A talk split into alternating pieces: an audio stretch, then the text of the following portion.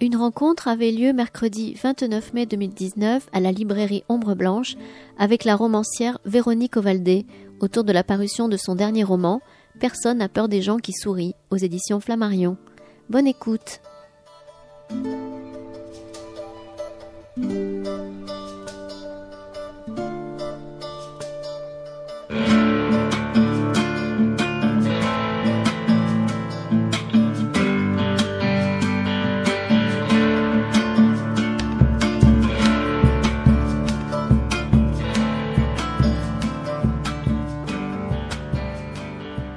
Bonsoir. Merci d'être venu, euh, j'allais dire euh, peut-être malgré ce très long week-end, pour ceux qui restent sur Toulouse ou qui ne partent que demain. Véronique, merci beaucoup d'être venue nous rejoindre euh, une fois de plus à Ombre Blanche. On se connaît assez bien maintenant, donc on va se tutoyer. On avait peut-être fait semblant de se vous voyer la dernière fois, mais là, je crois qu'on va. Je suis très mauvaise pour faire semblant de vous voyer. Enfin, sauf quand c'est la radio ou la télé, je fais vous machin.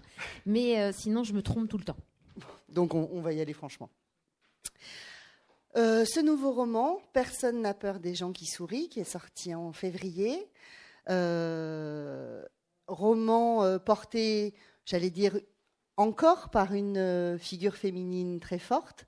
Y a un petit peu ta, ta marque de fabrique, on peut dire, quelque chose qui traverse tous tes livres avec ces personnages extrêmement singuliers. Est-ce que tu pourrais peut-être nous présenter un peu ce personnage de Gloria, pour commencer? Comment toi, tu la décrirais? Alors, euh, dans Personne n'a peur des gens qui sourient, il y a en effet un personnage de femme qui est central, euh, Gloria, et en même temps, à chaque fois, je me dis, mais on nous pose la question sur et pourquoi encore une femme Et j'ai envie de me de vous dire, mais j'ai envie de te dire, toi, et si c'était Echnos, tu lui demanderais s'il a encore un personnage d'homme? J'ai pas dit pourquoi encore une femme. D'accord.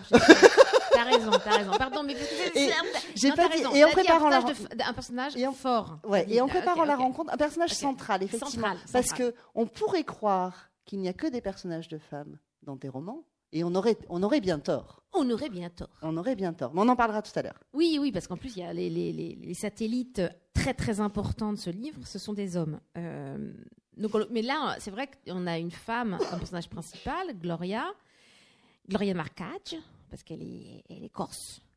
Et elle a deux filles. Euh, donc c'est vrai que là, on est centré sur une espèce de tribu euh, féminine.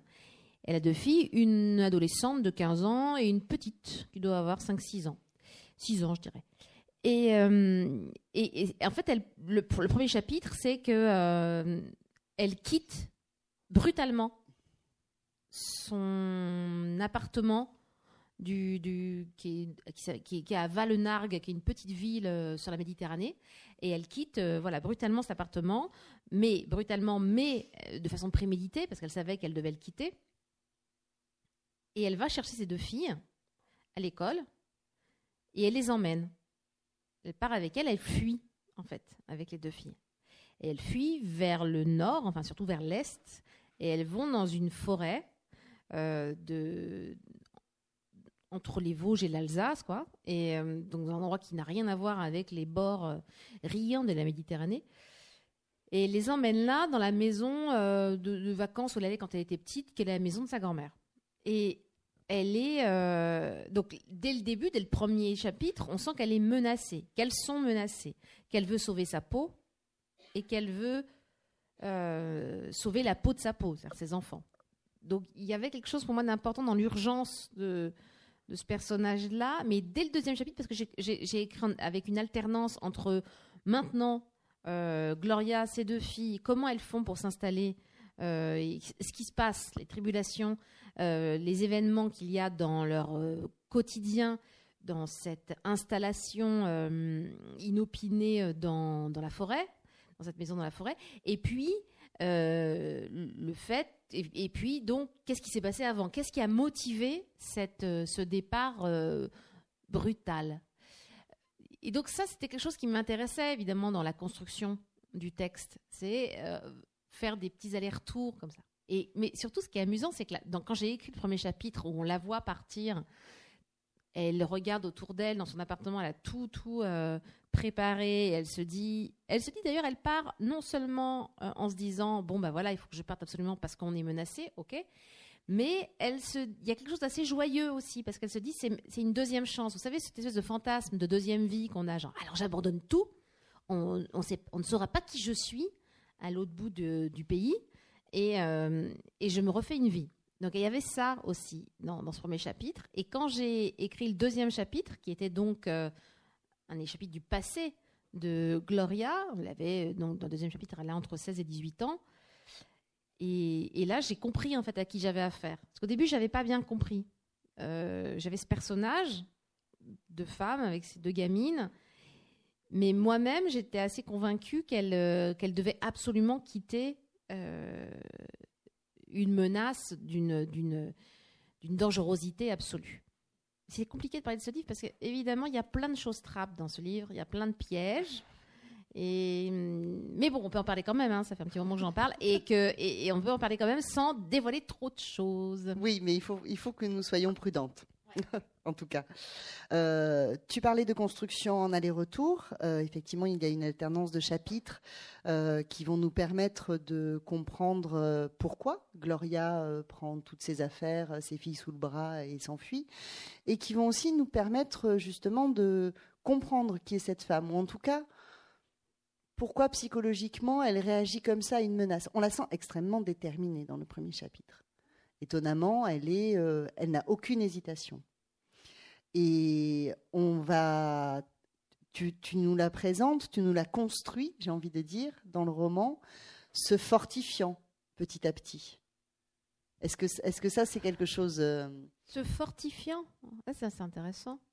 Euh, je ne sais pas si elle se fortifie. C'est, c'est juste que j'imagine que quand le quand moi j'écris le livre et quand le lecteur lit le livre, plus il avance, plus j'avance, plus on comprend à qui on a affaire.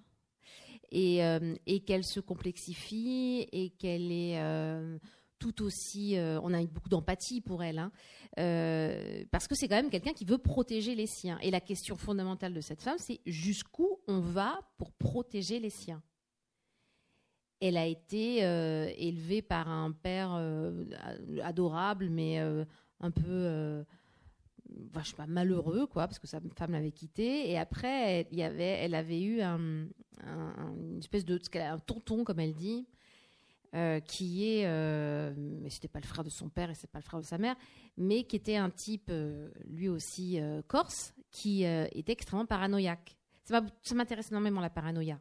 Oui, on, va en reparler parce que. Ça, c'est quelque chose que je trouve très intéressant. Moi-même, j'ai été élevée par des gens paranoïaques. Et, ce rapport au monde, ce rapport à l'existence, déjà la paranoïa, c'est ce que je dis dans le livre, c'est extrêmement contagieux. La méfiance, c'est extrêmement contagieux. Et donc, euh, comment on fait quand on a été élevé, élevé ou pas élevé Enfin, elle, elle est quand même beaucoup par ce tonton Gio, Giovanni Angeli, il s'appelle. Euh, et donc, comment on fait quand on est, euh, quand on a été infusé, quand ça a été infusé en fait, la paranoïa, la méfiance, que le monde est dangereux. Et elle va euh, du coup être dans ce modèle-là. Donc, elle prend soin de ses enfants. Et cela dit, on est nombreux à avoir euh, cette inquiétude-là avec les gens qu'on aime. Comment faire pour surtout les, enfants qu'on peut avoir ou les gens dont on a la responsabilité. C'est comment faire pour leur laisser la possibilité d'être quelqu'un et de faire leur vie et en même temps euh, la tentation qu'on a de les surprotéger parce qu'on sait que le monde c'est pas un petit champ de coquelicots. Donc c'est cette, cette ambivalence là et je trouve qu'elle est intéressante. Comment on fait avec ça, cet écartèlement là Et Gloria fait un choix assez radical, on va dire. D'autant qu'elle n'a pas eu une enfance, euh, j'allais dire, particulièrement protégée malgré tout, jusqu'à au moins jusqu'à la mort de son père, jusqu'à son adolescence.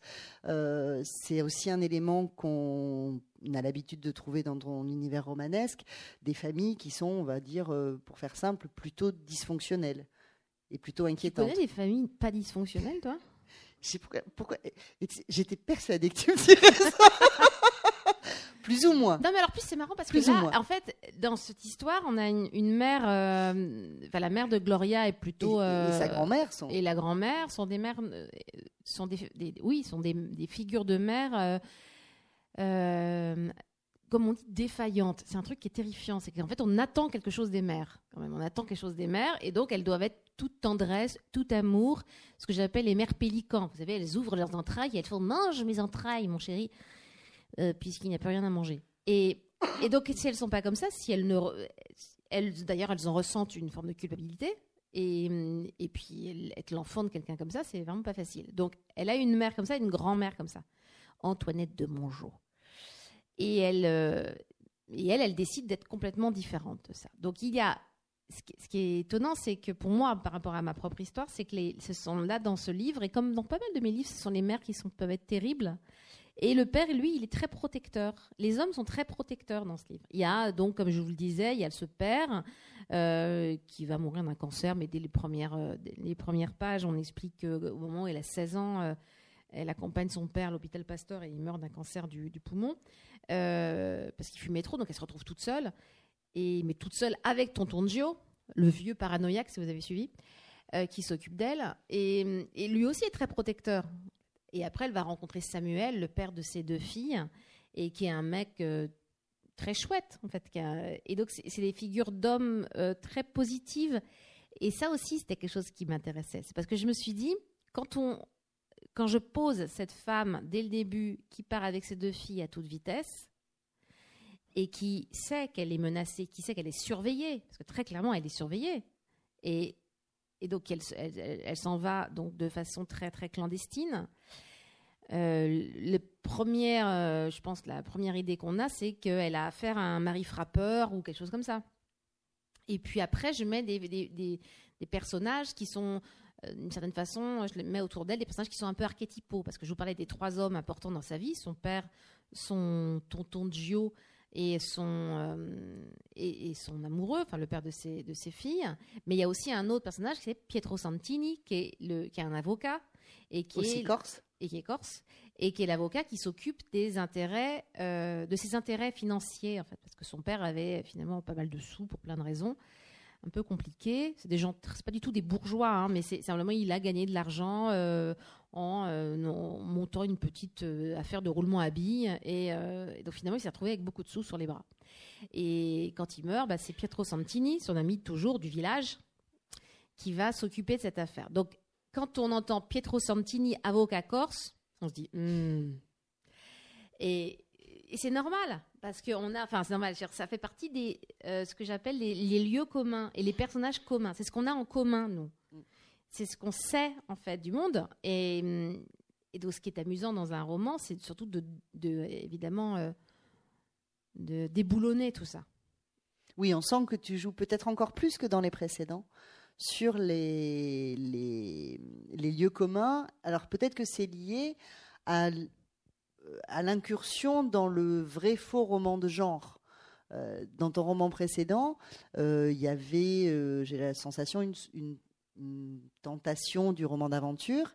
Là, le premier chapitre, c'est une ouverture de polar, très clairement, mais que tu t'amuses en même temps à la fois à mener à son terme et en même temps à déconstruire systématiquement, justement, en, cassant ce que tu peux avancer et en créant des personnages archétypaux.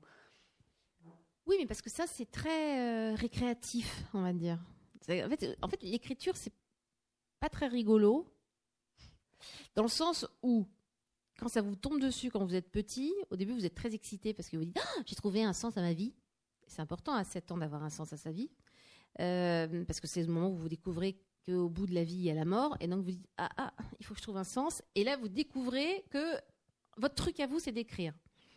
Ce qui m'est arrivé. Et donc tout ça, c'était, euh, je sais pas, ça m'aidait beaucoup en fait euh, à avancer. euh.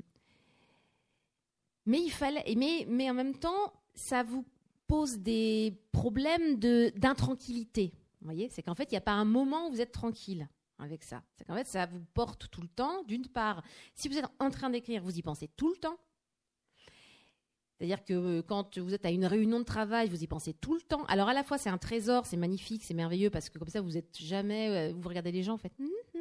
en fait vous, êtes- vous êtes habité par ce truc-là. La nuit vous avez des insomnies tout le temps évidemment, mais quand vous vous réveillez, au lieu de mouliner sur vos problèmes d'intendance euh, et vos problèmes pas trop rigolos de la vie, en fait vous, hop, vous pouvez vous brancher sur la, hum, sur cette fréquence-là du texte et de l'invention. Et donc, vous, êtes, vous travaillez sur, euh, sur ce texte-là.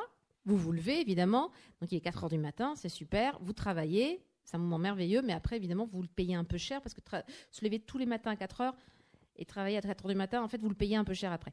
Euh, mais c'est. Donc, il y a quelque chose d'à la fois très excitant cette intranquillité et quelque chose, évidemment, de terrible puisque c'est quand même une. euh, tu, tu traînes un truc. euh, euh, ou, ou surtout quand tu as, fini un texte comme celui-là que j'ai publié donc en février.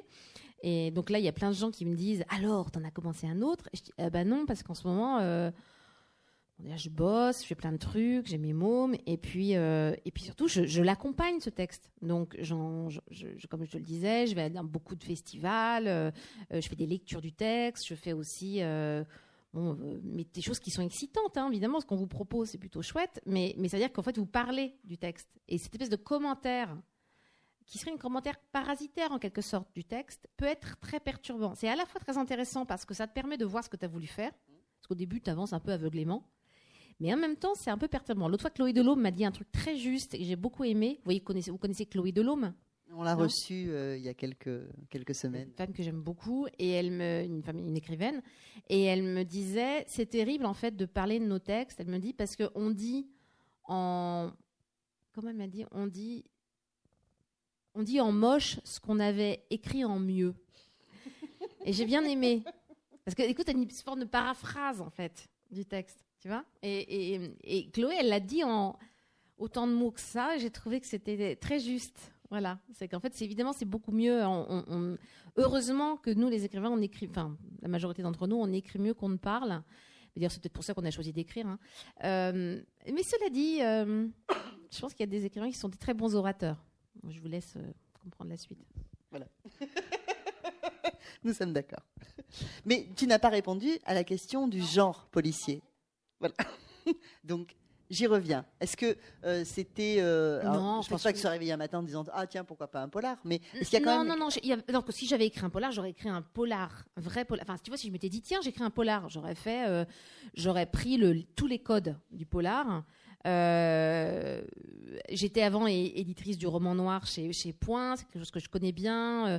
Je suis l'éditrice de Pierre Lemaître chez, chez Albin, donc c'est donc et je suis très proche de Caril Ferret, de plein d'écrivains de, polar. Donc voilà, le polar, je vois ce que c'est, et si je veux écrire du polar, je vois euh, ce que ça, ce que ça induit.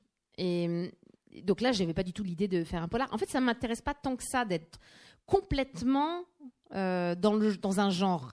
J'aime bien euh, commencer avec quelque chose de ce genre-là, mais partir dans mes propres, mes propres territoires. Donc là, en effet, il y a, comme d'habitude, comme toujours dans mes livres, et comme dans presque tous les livres, il y a une forme de d'enquête. Mais d'enquête parce que j'ai toujours cette impression qu'un écrivain, c'est une forme de détective. Vous voyez ce que je veux dire? C'est qu'en fait, hein, donc vous voyez pas encore, mais j'ai essayé d'être clair.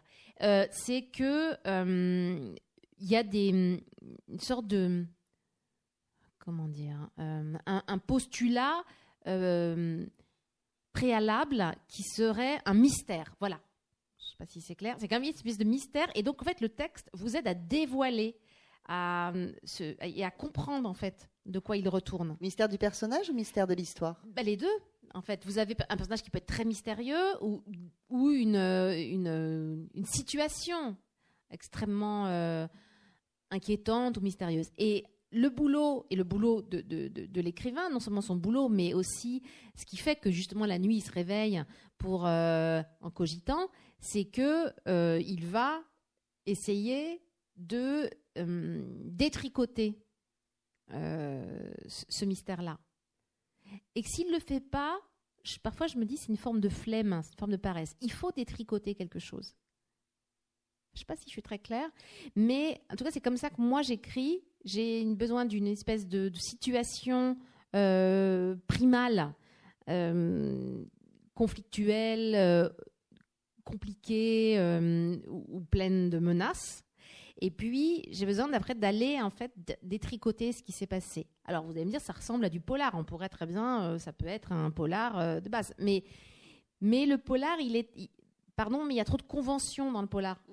Et il est, il est trop tenu. Donc, euh, moi, j'aime bien partir dans ce que j'ai envie de faire. Donc, euh, c'est pour ça qu'il y a plein de passages, des passages très burlesques, des passages très drôles, des passages euh, un peu dramatiques, poétiques. Enfin, je me permets plein de, de, de- de- comment dire, de digression, en quelque sorte. Je suis la reine de la digression, en fait. C'est pour ça que je réponds pas aux questions. J'ai remarqué. Mais bon, après, je suis pugnace, peu importe.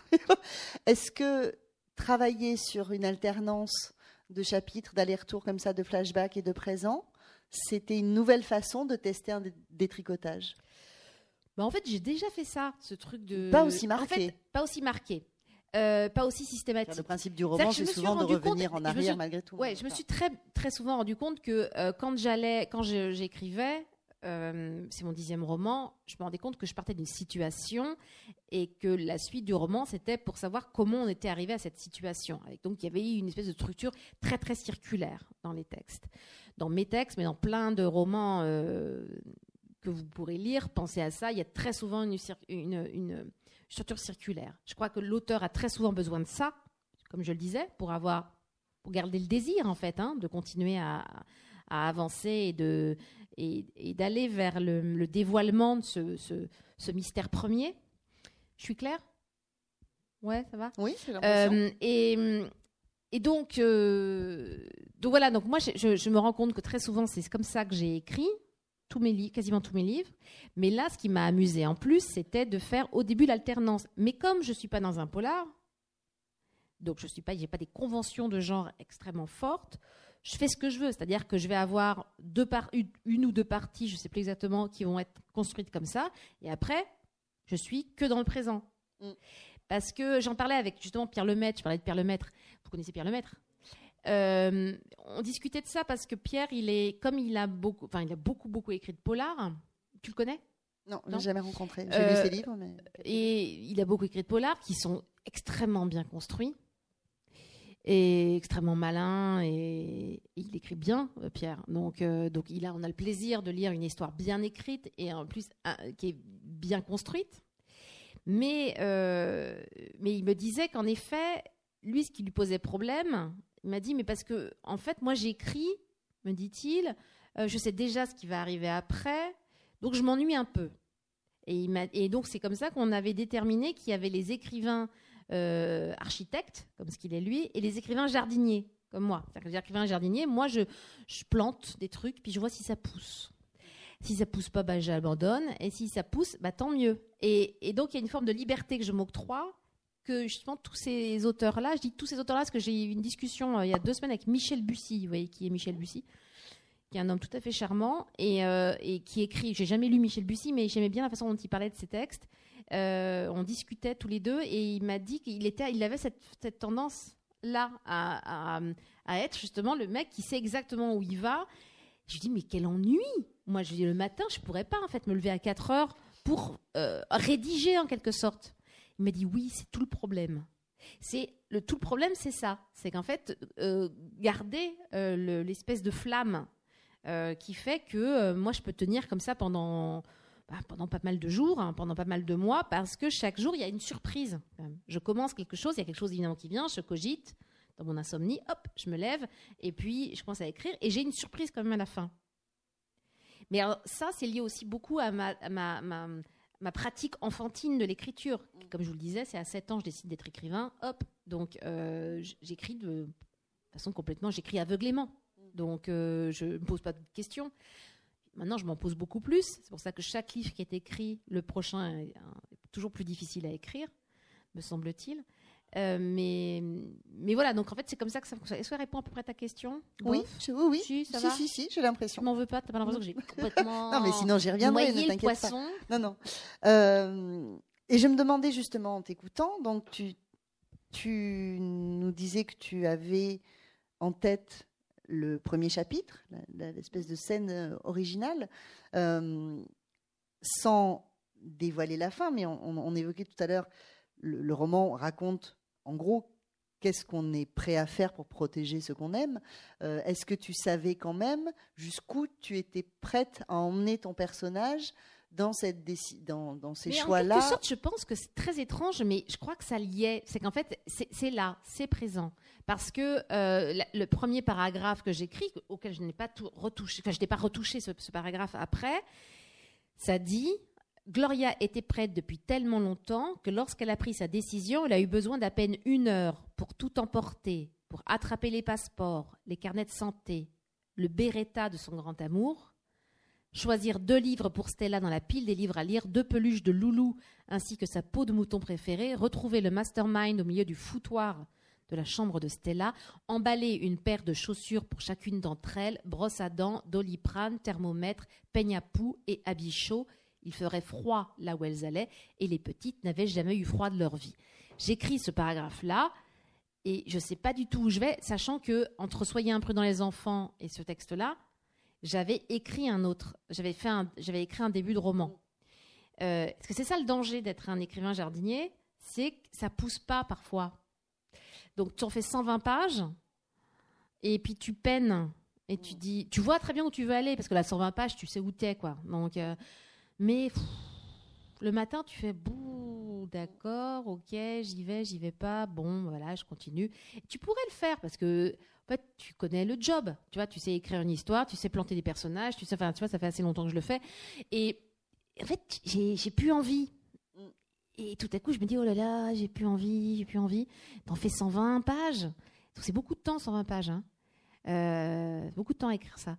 Et puis, c'est beaucoup d'espace mental. Et puis, à un moment donné, tu abandonnes. Et tu dis, bon, ben voilà, je renonce.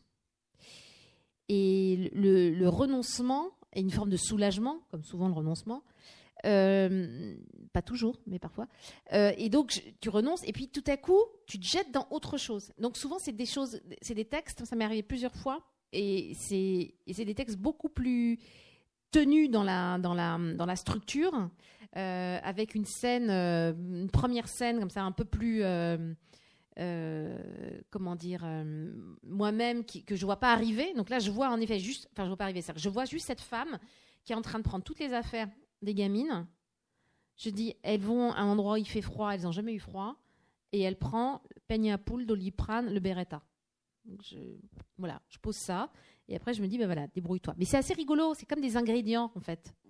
Et, hum, et donc là, je me dis, hum, j'ai quelque chose. Là, j'ai envie d'y aller. J'ai envie de savoir ce qui va se passer. J'ai envie de savoir pourquoi on en est là.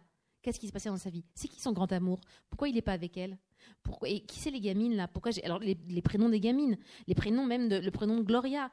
En fait, au début, je sais même pas pourquoi ils ont ce prénom-là. Je me dis pas, tiens, je vais écrire l'histoire de Gloria avec sa fille Stella. Puis il y a Loulou, puis il y aura Samuel, tonton Joe, etc. Je ne sais pas pourquoi. J'y tiens beaucoup à ça d'ailleurs, hein, au nom et à la au surgissement du nom. J'ai toujours eu des noms dans mes livres complètement euh, abracadabrants comme Vera Candida, bien sûr, mais surtout d'autres noms, genre Maria Christina Vaitonen. Pour, euh, ils, ont, ils ont des noms, les personnages ont des noms assez forts. Euh, en tout cas, des, des, noms qui incarnent. Et je me souviens pour, euh, je me souviens d'avoir quand j'ai écrit Et mon cœur transparent, première phrase du roman, c'était La femme de Lancelot est morte cette nuit.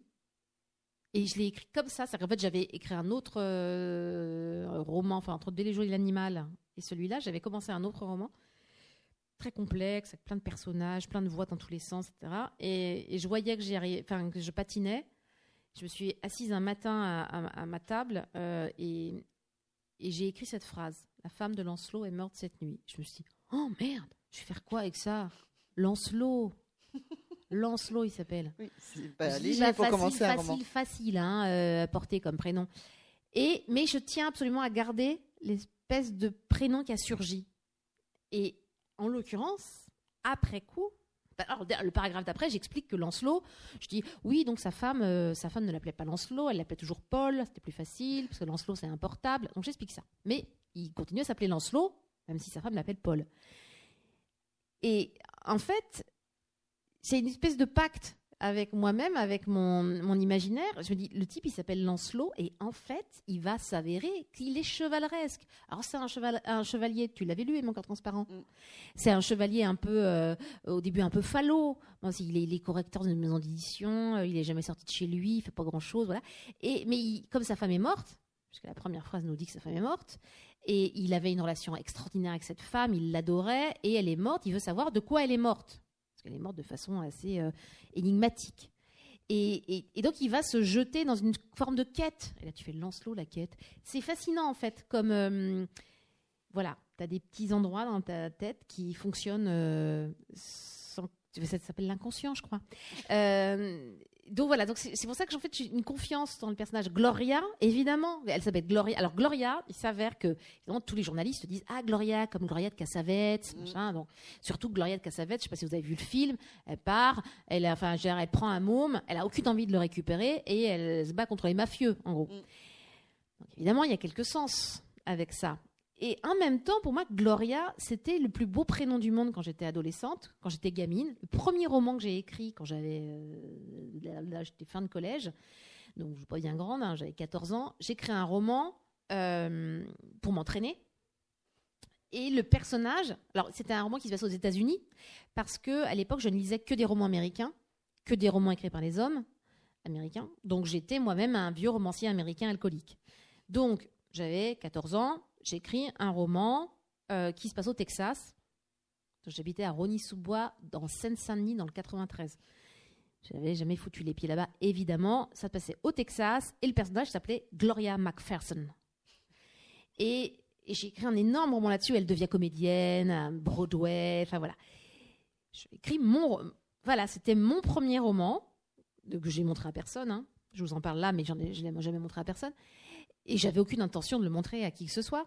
Simplement, ce prénom. Et moi, je me disais, mais pourquoi tout le monde, n'a pas envie d'appeler sa fille Gloria? Je, trouve je trouvais ce prénom extraordinaire. Et parce qu'il était porteur, hein, pour moi, de quelque chose de, de, oui, de glorieux hein, aussi, évidemment. De, il y avait quelque chose de, de, de- fort. Et, de, et si on voulait euh, que sa, notre fille soit une Amazone ou une femme de tête, eh ben, il fallait l'appeler Gloria. Et donc, ce prénom que j'avais donné à ce personnage euh, quand j'avais donc euh, 14 ans, et, et ben, il, est- il a ressurgi. C'est c'est le premier mot du, du, du- du roman. Et après coup, évidemment, je sais très bien qu'il y a ce qui a infusé, et c'est ça qui est génial quand on écrit ou quand on fait quoi que ce soit d'ailleurs de créatif, c'est qu'en fait tout ça, ça infuse. Et donc évidemment il y avait la Gloria de Cassavetes, évidemment il y avait la Gloria de Van Morrison dont je parle dans le livre, évidemment il y a toutes les chansons avec Gloria, et il y a tout le sens de ce que ça veut dire Gloria. Donc c'est ça que je trouvais, euh, ça que je trouve assez miraculeux dans dans ce processus-là, c'est qu'il y a tout un tas de choses qui surgissent sans que vous le maîtrisiez et ça a du sens. Ça, a- ça a du sens et en même temps, j'allais dire, ça induit le lecteur en erreur. Parce que Gloria, Oui, Gloria, elle prend ses filles sous le bras, elle prend son beretta. Le peignapou, tu m'expliqueras, je vois pas en quoi c'est indispensable de partir avec un peignapou, mais c'est peut-être peu- bon, Parce que voilà. t'as pas eu des filles avec longs cheveux. Bon, le suis c'est le truc de base que je prends quand je pars en quelque part avec mes. J'ai trois enfants, dont un garçon qui avait les cheveux jusque-là, jusqu'à ses 16 ans, tu vois, et, et deux filles qui ont les cheveux longs. Et donc, je peux te dire que le truc que je prenais quand je partais en vacances, c'était je me disais, il faut des affaires chaudes, il faut penser, voilà, et le peignapou. Voilà. Le Donc- mets- et puis, je trouvais ça bien, le peignapou, le beretta, tu vois. c'est que- Ah oui, oui, c'est c'est fait, là, complètement. tu sens qu'elle est- euh, voilà. il sait prendre soin des siens. Peñapou et Beretta, c'est comme ça qu'on prend soin des siens. C'est comme ça qu'elle, elle prend soin des siens. Et donc, on l'imagine euh, grande, forte. Tu vois, tout de suite, une image s'impose. Mais j'aime bien. euh, Voilà. Et, de- et alors, je voudrais qu'on parle de Gloria physiquement. Alors, Gloria, alors, elle est toute petite. Elle fait moins d'un mètre cinquante. Elle fait moins d'un mètre cinquante. Elle est. euh, elle a. Elle, elle- voilà, elle a un physique de pas du tout moderne. Euh, parce que, vous savez, c'est ce truc, moi, que je trouve extrêmement cruel pour les jeunes gens qui ne sont pas très grands. On entend toujours euh, les adultes dire Ah oui, mais maintenant, euh, les jeunes, ils poussent comme des palmiers. hein, ils sont tous tellement grands. Et donc, vous imaginez bien que quand vous n'êtes pas grand et vous êtes adolescent, ce qui est quand même le cas de plein, plein, plein de jeunes gens, vous avez l'impression d'être passé à côté du train de la modernité. Vous avez l'impression d'être pas moderne. Et en plus, elle, elle a des gros seins, ce qui est un vrai problème pour elle, parce que en plus, quand vous êtes une femme, vous avez des gros seins, vous êtes une jeune fille, vous avez des gros seins, vous avez l'impression que vous êtes passé en plus à côté du train de l'androgynie.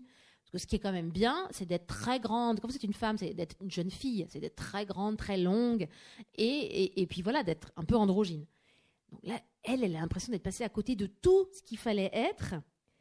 Et j'aime bien ça, cette espèce d'inadéquation euh, au monde. C'est drôle cette histoire des gros seins, c'est que moi je dis ça parce que je trouve c'est intéressant par rapport au personnage, par rapport à son inadéquation. Elle est petite, elle a des gros seins, c'est pas évident. Voilà. Comment je le dis, comment avoir l'air intelligent quand on a des gros seins? Et euh, donc voilà, je dis ça, mais c'est un micro morceau dans le texte, quoi. Et je peux vous dire que les journalistes n'ont pas arrêté de me parler de cette affaire des gros seins. Et donc, comme quoi, c'est problématique. Et là, tu dis, bah euh, oui, enfin, oui, bah, oui, je voulais juste parler de ça, du fait qu'elle se sentait inadéquate. Mais, mais je trouve ça rigolo. Finalement, c'est le truc, euh, je te jure, à la radio, il te parle de, du problème des gros seins sur France Culture. Tu dis, bah, parlez-moi d'autre chose, mes chéris. Euh, parce que moi, ce qui m'a importé au début, c'était sa taille. Et en effet, comme je te dis, pour moi, c'était vraiment lié au fait qu'elle qu'elle ne s'aime pas mais comme plein de gens, comme plein de, jeunes filles. Les adolescentes, oui. Les adolescentes, enfin, vous en connaissez beaucoup qui s'aiment beaucoup. Euh, J'arrête pas leur temps à faire des selfies en faisant des duck face, comme ça. Elles ressemblent pas à ce qu'elles sont vraiment. Enfin, c'est problématique quand même, on le sait tous.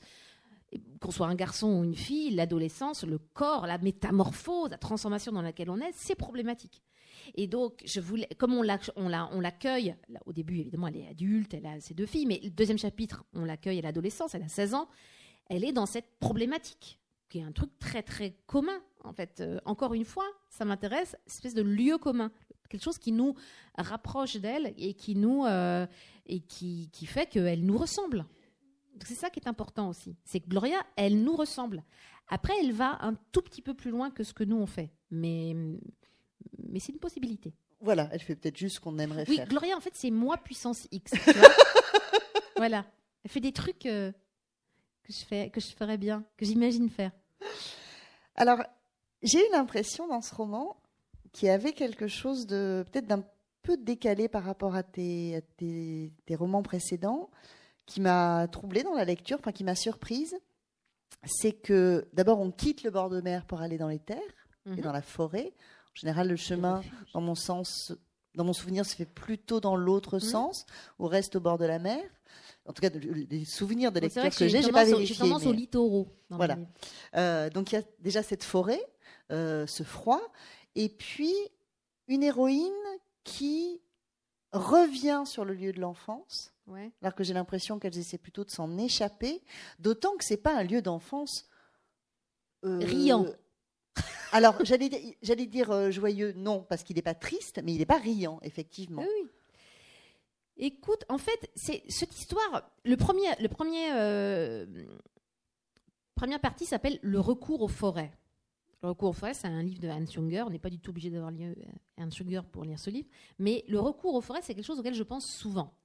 C'est que dans la dans la situation dans laquelle on est euh, sociétale et écologique et toutes ces petites choses chouettes, euh, on est très nombreux à penser. Alors peut-être pas, je me, me rends pas compte parce que moi c'est le fait. J'habite à Paris et, donc c'est quelque chose auquel on pense beaucoup quand on a des enfants. Moi j'élève trois enfants à Paris et vous avez très souvent cette euh, tentation de, penser au recours aux forêts. Vous dites mais il faut absolument qu'on quitte cet endroit. C'est dangereux, c'est pollué. Enfin c'est c'est pas très responsable. Et pourquoi la forêt plutôt que la campagne? Parce que la forêt, on se cache. Bah, la campagne, tu te caches pas. Vas-y, va, te cacher dans, ah un, champ de blé. Euh, donc, non, non, mais la forêt, la forêt, c'est, c'est, on, peut s'y cacher. Euh, il y a des animaux sauvages. Il y a une forme de sauvagerie, hein, un retour à la sauvagerie qui est quand même qui est magnifique. Moi, j'ai, je déteste la campagne, j'adore la forêt. Euh, parce que la campagne, en plus, elle est en France particulièrement, elle est très, elle est elle est très humaine. Vous voyez, elle, elle a été complètement euh, apprivoisée. Donc, alors, la forêt, ça reste un endroit de sauvagerie. Même si les forêts en France sont quand même très. Bon, voilà. Mais malgré tout, il, y a, elle peut, enfin, il lui faut très peu hein, pour revenir à un état de, de, sauvagerie. Donc, donc, mais sauvagerie, quand je dis ça, c'est pas, c'est pas dangereux. Je, vois ça comme quelque chose d'assez positif, moi. Et, de liberté plutôt. Pardon? De liberté. Oui, c'est ça. et, et, donc, on peut s'y cacher. Et en plus, c'est aussi lié à l'enfance vous savez, la, forêt, quoi. Quand on est enfant, la forêt, la maison dans la forêt. Euh, ça, je dis à un moment donné qu'on dirait, euh, euh, elle va donc dans les, enfin, dans cet endroit entre l'Alsace et les Vosges, qui n'est pas un endroit finalement très très habité, très touristique. Vous voyez, il n'y a pas tant de monde que ça quand vous allez dans ce coin-là. Il y a encore des endroits très sauvages là-bas.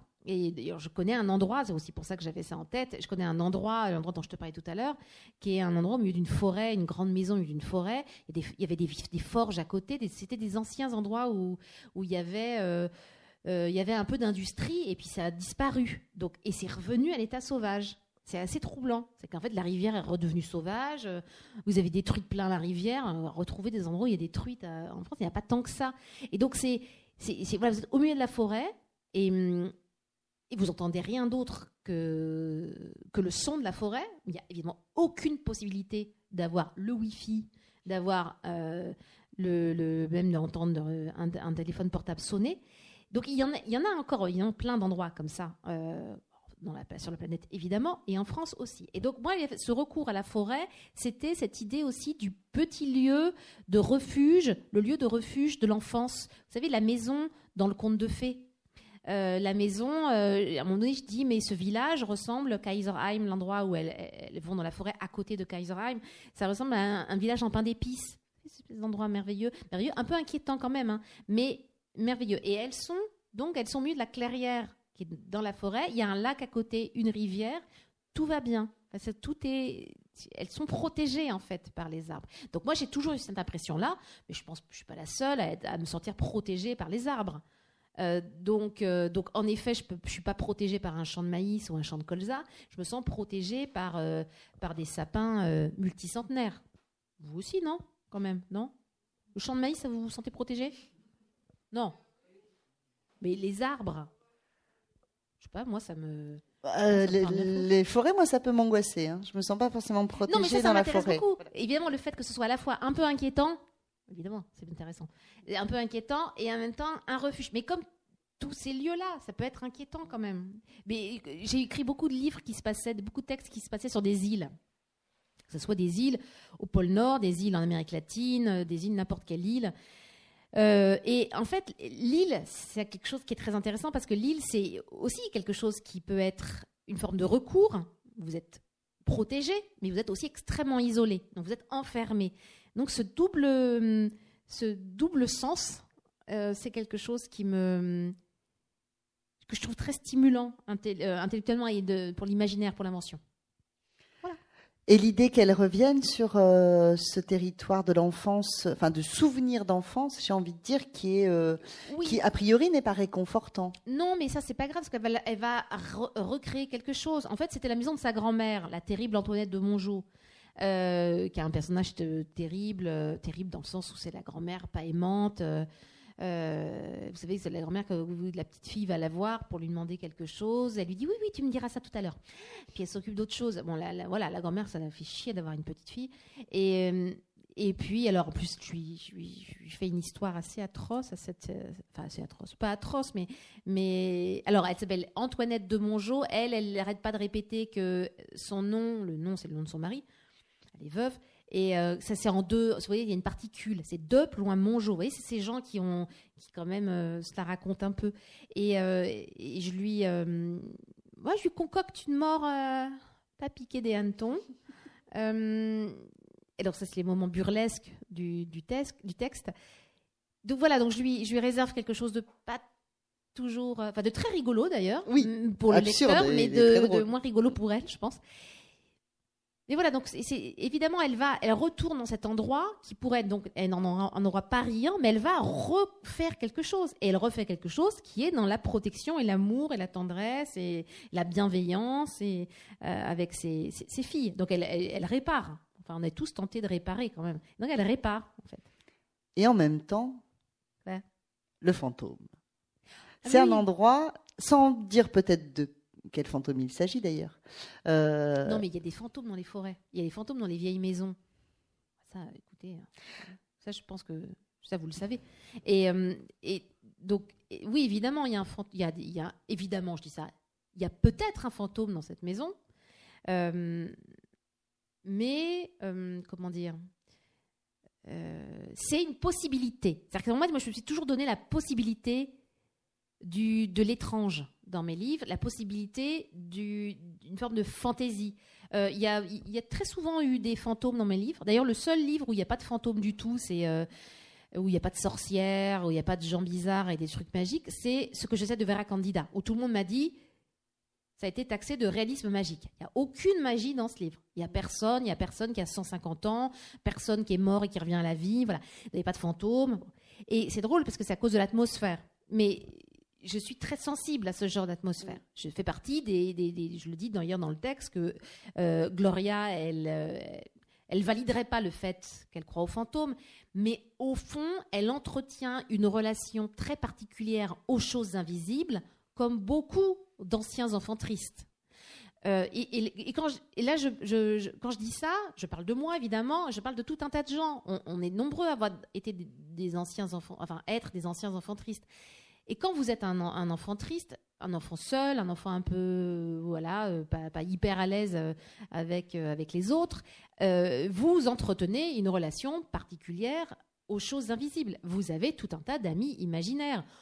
C'est pas gênant quand vous avez un tout petit qui parle à quelqu'un et ça vous gêne pas. Quand vous devenez adulte, bah, l'ami imaginaire en question, il faut arrêter de lui parler. Parce que si vous lui parlez devant tout le monde, on vous prend pour un cinglé.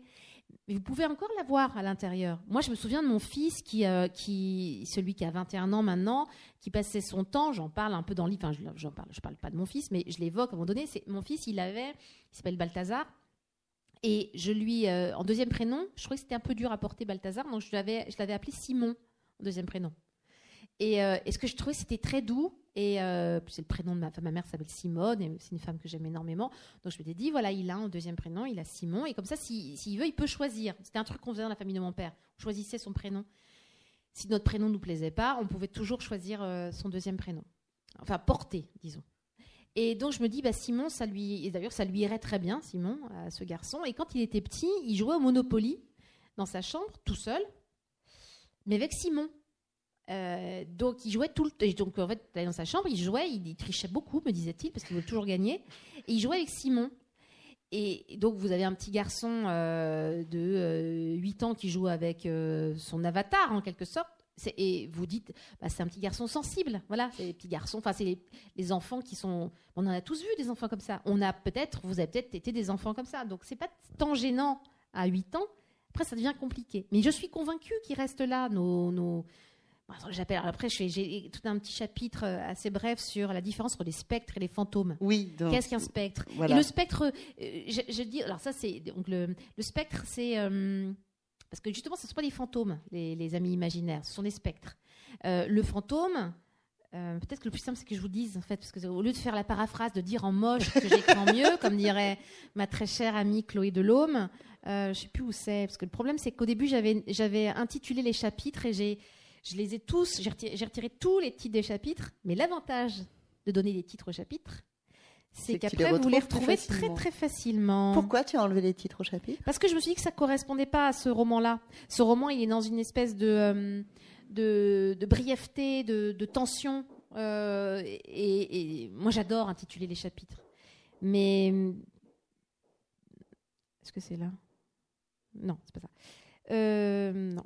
Non plus. Il y, a des- il y a- il y a aussi, alors ce que j'aime bien aussi dans les romans, c'est écrire des longs, des longs chapitres avec une action ou une, Enfin voilà, il y a un événement et puis écrire des tout petits chapitres très Mm. courts qui sont comme des ponctuations, qui sont comme des réflexions que je me fais, par exemple, Euh, et, et des réflexions que je fais au, au- au lecteur. Euh, voilà, j'ai trouvé. Chapitre 19. Il devait avoir un autre, un autre titre avant. Il devait s'appeler, je sais pas, Distinction entre les ça. voilà. Maintenant, là, je suis très emmerdée. Donc 19. Il faut préciser la distinction qu'établit Gloria entre les spectres et les fantômes. Gloria a eu la visite de spectres toute son enfance. C'est ainsi qu'elle appelait ses amis imaginaires. C'est ainsi qu'elle appelait l'ennui. Il existe un lien direct entre l'ennui et l'apparition de spectres. Les spectres sont en général débonnaires. Ils peuvent jouer au Monopoly avec vous, ils lisent par-dessus votre épaule, ils ont parfois une identité déterminée, mais ce n'est pas tout à fait indispensable. Ils se manifestent chez des enfants solitaires qui disposent de peu de distractions, mais aussi chez pas mal d'adultes qui font l'expérience de l'ennui insondable, au travail ou dans leur vie familiale. Il existe notamment des spectres de bureau, identifiés par corporation avec des variations modales. Spectre de réunion, spectre de relecture de dossiers, spectre de déjeuner professionnel. Personne n'en parle jamais. Quant aux fantômes, la question est plus délicate. Il semblerait qu'ils ont quelque chose à faire parmi les vivants, ou à leur faire faire. Il existe donc deux espèces aux dispositions différentes. Le spectre est un compagnon que vous convoquez malgré vous. Le fantôme apparaît pour son compte. Vous voyez la différence hein? Bien sûr, Gloria ne validerait jamais ouvertement ces affirmations, mais elle entretient, comme beaucoup d'anciens enfants tristes, une relation particulière, aux choses invisibles. Donc voilà, moi, c'était quelque chose, quand j'écris un micro-chapitre comme ça, je dis quelque chose d'important sur elle, sur sa relation à l'invisible. Et, euh, puis, j'en fais quelque chose d'un peu euh, euh, très légèrement humoristique sur cet ennui. Vous savez, cet ennui qu'on a parfois, en effet, au travail, enfin, parfois dans la vie personnelle. Vous savez, vous êtes en train d'écouter l'autre vous raconter une affaire de travail de, de, son bureau et vous ennuyez, mais à un point. Vous l'aimez beaucoup, hein, l'autre, mais vous ennuyez. Et, donc, soit vous êtes gentil, vous, vous écoutez, mais vous êtes toujours gentil. Donc, on part du principe que vous êtes gentil. Et euh, donc, vous écoutez ce qu'il vous raconte, mais vous avez. Ping, ping, ping, ça part, en fait. Donc, parfois, l'autre, tu m'écoutes? Oui Ben oui, bien sûr. Et, vous êtes parti. Euh, mais on ne peut pas en vouloir ni à soi-même ni aux autres. On fait tous ça parfois. On a l'esprit qui, qui divague. Euh, et l'ennui est quelque chose que je trouve très intéressant. L'ennui de l'enfance. Je trouve que l'enfance est très ennuyeux. On a plein de moments d'ennui. C'est pour ça que c'est terrifiant, évidemment, le fait que maintenant nos enfants s'ennuient plus. Euh, tout à l'heure, j'étais dans la, je suis venue en, avion, je regardais dans la file de, enfin, je vais faire ma vieille là, et euh, dans, la, dans la file pour aller dans l'embarquement, il y avait une mère avec le père, et j'imagine, et il y avait deux mômes deux petits garçons, et il y en avait un qui devait avoir 6 ans et l'autre il devait avoir 9 euh, ans. Et ils étaient tous les deux en train de regarder, non pas un téléphone, même c'était, ils avaient carrément le, le je sais pas comment ça s'appelle, euh, enfin ils jouaient dans, avec des écrans assez grands, et donc ils marchaient en regardant l'écran, donc n'ayant aucune intention pour ce qu'il y avait autour. Ce qui est intéressant de regarder quand même ces, ces contemporains, quand même ça apprend des choses. Et je trouvais ça dingue. En fait, je me dis, alors, moi, non, moi, évidemment, ma, dernière môme, euh, plus le père de ma dernière môme, il bosse à la télé, donc je peux vous dire que les écrans, elle en a. Mais, évidemment, il y a des moments où il ne faut pas. Et ça, par exemple, savoir ce que c'est qu'une file d'attente et regarder autour de soi et regarder les gens autour de soi, c'est tout à fait passionnant et c'est très édifiant. Donc, euh, voilà, c'était mon, mon, quart d'heure vieille euh, et mon quart d'heure conservatrice. mais donc je me suis dit, mais évidemment, l'ennui, on ne serait pas devenu ce qu'on est si ce n'était pas quand même un minimum ennuyé. Et l'ennui, surtout, et après, il va falloir assumer l'ennui quand on est adulte. Et on s'ennuie beaucoup aussi quand on est adulte. Justement, tous ces trucs obligatoires. Il y a aussi beaucoup d'obligations quand on est adulte.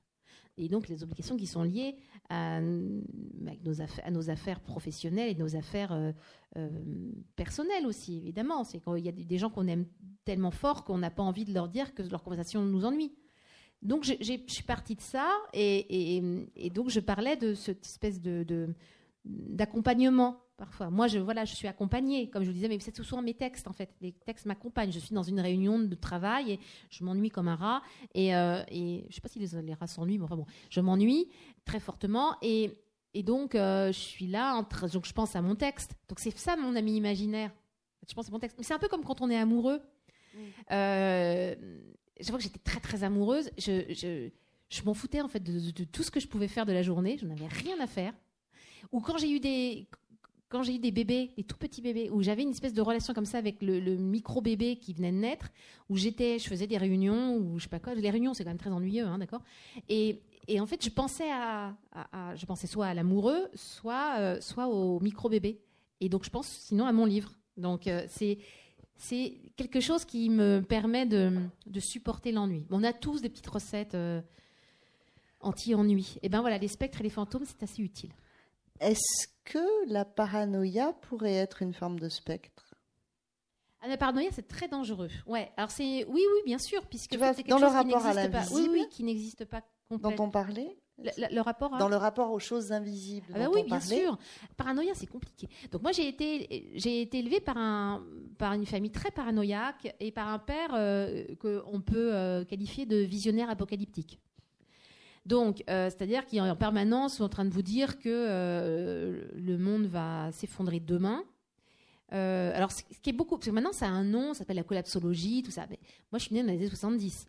Donc, euh, fait, autour de moi, aucun enfant dont les parents étaient aussi cinglés que mon père. Euh, moi, mon père, il n'arrêtait pas de, nous- euh, de nous dire que tout était très dangereux, évidemment, euh, qu'il fallait pas sortir de la maison, qu'on allait se faire évidemment écrabouiller, qu'il y avait des microbes, donc il était ultra hygiéniste, et il était très inquiet, et très angoissé à l'idée que les chars russes débarquent évidemment à Rony-sous-Bois, là où j'habitais, et sinon qu'on allait évidemment se prendre une bombe des Coréens du Nord. Ok. Donc moi, mon obsession quand j'étais gamine, c'était qu'on construise un bunker dans le jardin. Et je disais à ma mère, je comprenais pas pourquoi on le faisait pas. Du coup, puisque la, la- la- la menace était tellement, euh, tellement là. Donc je disais, mais pourquoi on ne construit pas un bunker dans le jardin? Et en plus, moi, j'ai été élevée, donc ce que je dis dans le, dans le texte, à la quatrième dimension. Vous vous souvenez de la quatrième dimension? Qui est un truc qui n'est pas du tout de notre, de, de- de- de- des années 70, puisque c'était un truc des années euh, 50. 50, ouais. Donc avec la menace soviétique Mm. sur, euh, sur les, les- Américains. Mais donc, moi, je regardais ça en boucle. Je regardais, j'adorais ça. Et euh, j'étais complètement obsédée par ça. J'étais obsédée par le fait qu'on allait se faire attaquer. Et sinon, c'était pas par les extraterrestres, ça allait être en effet par euh, les communistes. Très dangereux. Et euh, j'étais élevée par des gens qui n'étaient pas du tout de la bonne époque. Mais donc ça, c'est très difficile, c'est de sortir de ça. Qu'en fait, il y avait donc cette peur profonde qu'on vous qu'on vous vous insémine. hein. Ça, c'est- voilà, c'est vraiment le terme. On vous insémine la peur, la peur de, de l'extérieur, la peur de l'étranger. Parce qu'évidemment, mon père était extrêmement euh, facho. Il avait peur évidemment de de tout ce qui était euh, de, tout ce qui était étranger. Et là, alors, ce qui est très intéressant, c'est qu'il avait nous a inculqué évidemment, il nous a inséminé la peur des livres, puisque les livres, c'est l'étranger qui vient chez vous. Très dangereux. Et en plus, nous, on allait à la bibliothèque avec ma soeur, parce qu'il n'y avait pas de livre à la maison. Inutile, de, évidemment, de le préciser. Et donc, en plus, il fallait se laver les mains quand on arrivait, parce que en plus, les livres avaient été dans les mains d'autres gens. Voilà. Donc, le livre était dangereux et sale. Voilà, tout va bien. Euh, je suis devenue écrivain et ma sœur est bibliothécaire. Donc, euh, donc, il a bien réussi son, son, son éducation. Mais, euh, donc, c'est quand même, je trouve ça magnifique en même temps. Quand j'y pense, Et après il coup, vous demande- sur le coup, tu Il se lave les mains euh, avant de venir vous voir ou après vous avoir vu Ou il vous demande de vous Non, laver les non. mains Non, il fait pas ça. Euh, mais enfin, on le voit pas beaucoup. Euh, et donc, non, non, mais c'est étonnant, hein, tout ça. C'est que ça aurait pu aussi complètement euh, nous, voilà, nous, rendre complètement flippés. Et cela dit, ça n'a pas si mal marché. que, en tout en, vous parlant, je réfléchis. En tout cas pour ma sœur. M- Moi, c'est vrai que j'ai eu le côté, j'étais la plus jeune, donc je suis partie, je suis partie hyper tôt de la maison, j'ai tout fait, tout essayé, tout voilà, il y avait un truc de, allez, hop, on sort de la maison. Euh, mais voilà, en tout cas, ça revient parfois en ayant des enfants. C'est pour ça que je vous dis, je suis à Paris, j'ai des enfants, j'habite Porte de Clignancourt, dans, tout à fait dans le nord de Paris. Euh, c'est ultra pollué, c'est moche, c'est dangereux. Ouais, j'aime bien habiter là, mais parfois je culpabilise d'im- d'imposer ça à mes enfants. Je me dis, oh, quand même, c'est pas, pas très malin. Je serais mieux dans la forêt. Donc, la paranoïa est quelque chose, euh, je trouve, de passionnant. Parce que c'était extrêmement facile de l'activer et extrêmement difficile de s'en débarrasser. Et l'autre fois, je discutais avec un journaliste qui me disait que les Français sont un peuple extrêmement paranoïaque, euh, particulièrement paranoïaque, plein de défiance. D'ailleurs, ils sont pleins de défiance par rapport aux politiques. Tous les pays, tous les États ne sont pas comme ça. Toutes les populations ne sont pas comme ça par rapport aux politiques. Nous, on est dans un doute permanent de est-ce qu'on n'est pas en train de nous empoisonner, est-ce qu'on n'est pas en train de, est-ce qu'il n'y a pas des lobbies, etc. Donc il y en a, hein, évidemment, et on a raison de se poser des questions, mais pas tout le temps. Et donc cette, le fait de, de croire à chaque fois qu'il y a, euh, qu'il Un y a complot qu'il y a un complot, c'est euh, c'est assez, assez particulier. Et dans le livre, je, je, je, j'écris un truc à propos de le tonton Gio en question, Luca Giovannangeli, donc le, le, tonton de, qui est très paranoïaque donc de, Gloria, le Corse, qui a aussi une particularité, pardon, s'il y a des gens qui sont insulaires, j'aime beaucoup, comme vous l'avez compris, les, les, les, les, îles et les insulaires, mais ça donne des particularités, je trouve, de comportement. Et, euh, donc dedans, je dis, j'écris que euh, l'une des nombreuses euh, particularité de Tonton Gio, c'est de, de croire que si en Corse les, euh, les cigarettes sont moins chères, s'il y a des, des, taxes qui sont moins élevées encore sur les cigarettes, c'est parce que l'État français veut tuer les Corses avec le cancer du poumon. Donc j'écris ça, mais parce qu'en fait, j'ai une amie corse qui n'est pas non plus ma voisine de palier. Enfin, je sais pas comment dire. C'est quand même quelqu'un qui qui a des responsabilités politiques, qui m'a dit ça. Ça m'a fasciné. Alors depuis que je lui ai envoyé le livre pour qu'elle le lise, elle m'a jamais rappelé. Donc je pense qu'elle l'a pas bien pris le fait que je prenne ça un peu à la rigolade. Mais c'est fascinant, non, de penser ça. Et du coup, quand elle m'avait dit ça, j'avais éclaté rire. Je dis et donc les frais de notaire moins élevés, donc c'est pourquoi en fait. Après, je comprends, quand on est, on peut se sentir assiégé. Je trouve c'est très intéressant l'idée d'être. Enfin, vous savez, tous ces gens qui se sentent assiégés, tous ces gens qui préparent justement, qui fabriquent leur bunker ou qui fabriquent euh, aux États-Unis, euh, qui fabriquent, vous savez, leurs abris anti-tempête. Donc tout ça, c'est quelque chose qui est, je pense, euh, quelque chose de très humain où on veut protéger, on veut se protéger, on veut protéger les siens, et qui peut être très dangereux. Voilà. Les, les... je ne vais pas vous expliquer ce qui s'est passé il y a trois jours avec les élections. Après, même les paranoïaques ont de vrais ennemis. Ils ont de vrais amis? De vrais ennemis. Même les paranoïaques. Non, mais attendez, en plus, le, principe du paranoïaque, c'est qu'il toujours, on a toujours raison d'être paranoïaque. Mais évidemment, on a, des, que, on a raison d'être paranoïaque, mais, mais pas tout le temps. C'est fatigant. Enfin voilà, vous êtes paranoïaque? Un petit peu? Mais ça, En fait, c'est nécessaire d'être légèrement paranoïaque. Comme on dit toujours, c'est parce que euh, on a peur que, euh, qu'on est toujours vivant. Parce que si on n'était pas dans une imprudence permanente, ben on serait plus vivant là. Donc c'est nécessaire la peur. Mais quand ça prend toute la place, c'est. Ton roman précédent s'appelait Soyez imprudents les enfants. Ah non mais ça me, oui bien sûr. Le mais parce que ça me, ça me travaille comme cette histoire d'imprudence et de et d'extrême prudence évidemment. Et quand je vous explique d'où je viens comme famille, vous prenez que ça me ça me prend un petit peu euh, ça, ça me, voilà, c'est important parce que euh, moi, élevant des, des, des, enfants, euh, je me dis qu'est-ce que je leur donne? Est-ce que je leur dis attention, c'est terrible, le monde est atroce, euh, ce que je pense profondément, mais je ne peux pas leur dire ça. Donc moi, je leur dis soyez imprudents, mes chéris. Allez, sortez, vous allez voir. Non, non, mais vas-y, rentre, rentre tard si tu veux. Appelle-moi quand même, envoie-moi un SMS. Mais non, mais tu peux y aller, bien sûr, à ta, soirée. Donc, et, particulièrement quand on a des j'ai un garçon et deux filles et quand on a des filles on a tendance en plus à être encore plus prudent avec les filles. Quand on est une fille parce que mon père le fait qu'il avait deux filles ça ne pas ça l'aidait pas hein, c'est que le monde est encore plus dangereux pour les filles. Donc euh, on vous dit parce que par exemple quand vous avez un garçon qui a 20 ans vous lui dites pas bah, fais gaffe en rentrant de, chez ton pote euh, ouais tu marches au milieu de la rue et apprends à courir vite. On lui dit pas ça. Alors que vous avez une fille peut-être pas à Toulouse, je me rends pas compte, mais euh, je me rends moins compte. On dit ça aussi, mais je veux vous dire quand j'habite dans le 18e près de Barbès, où euh, il y a des, euh, évidemment, il y a des dealers de crack partout en bas de chez moi.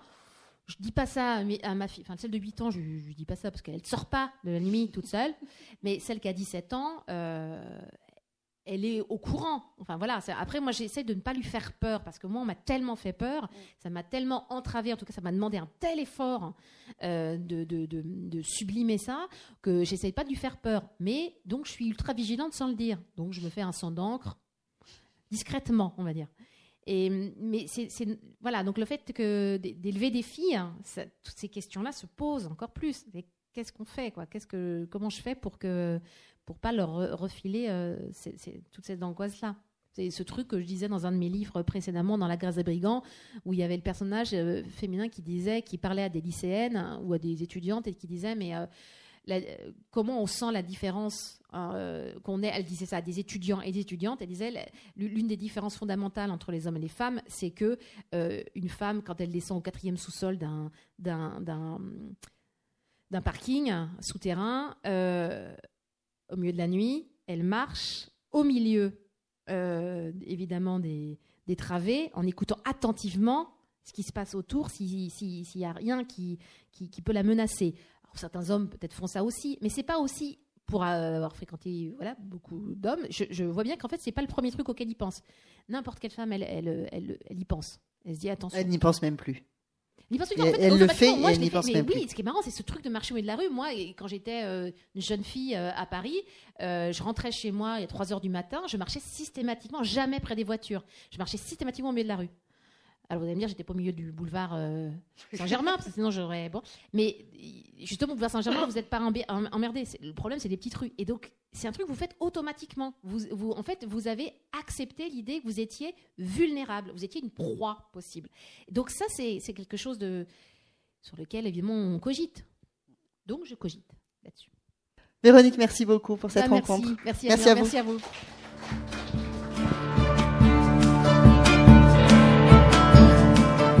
Il s'agissait d'une rencontre enregistrée le 29 mai 2019 à la librairie Ombre Blanche avec Véronique Ovaldé, autrice de Personne n'a peur des gens qui sourient aux éditions Flammarion.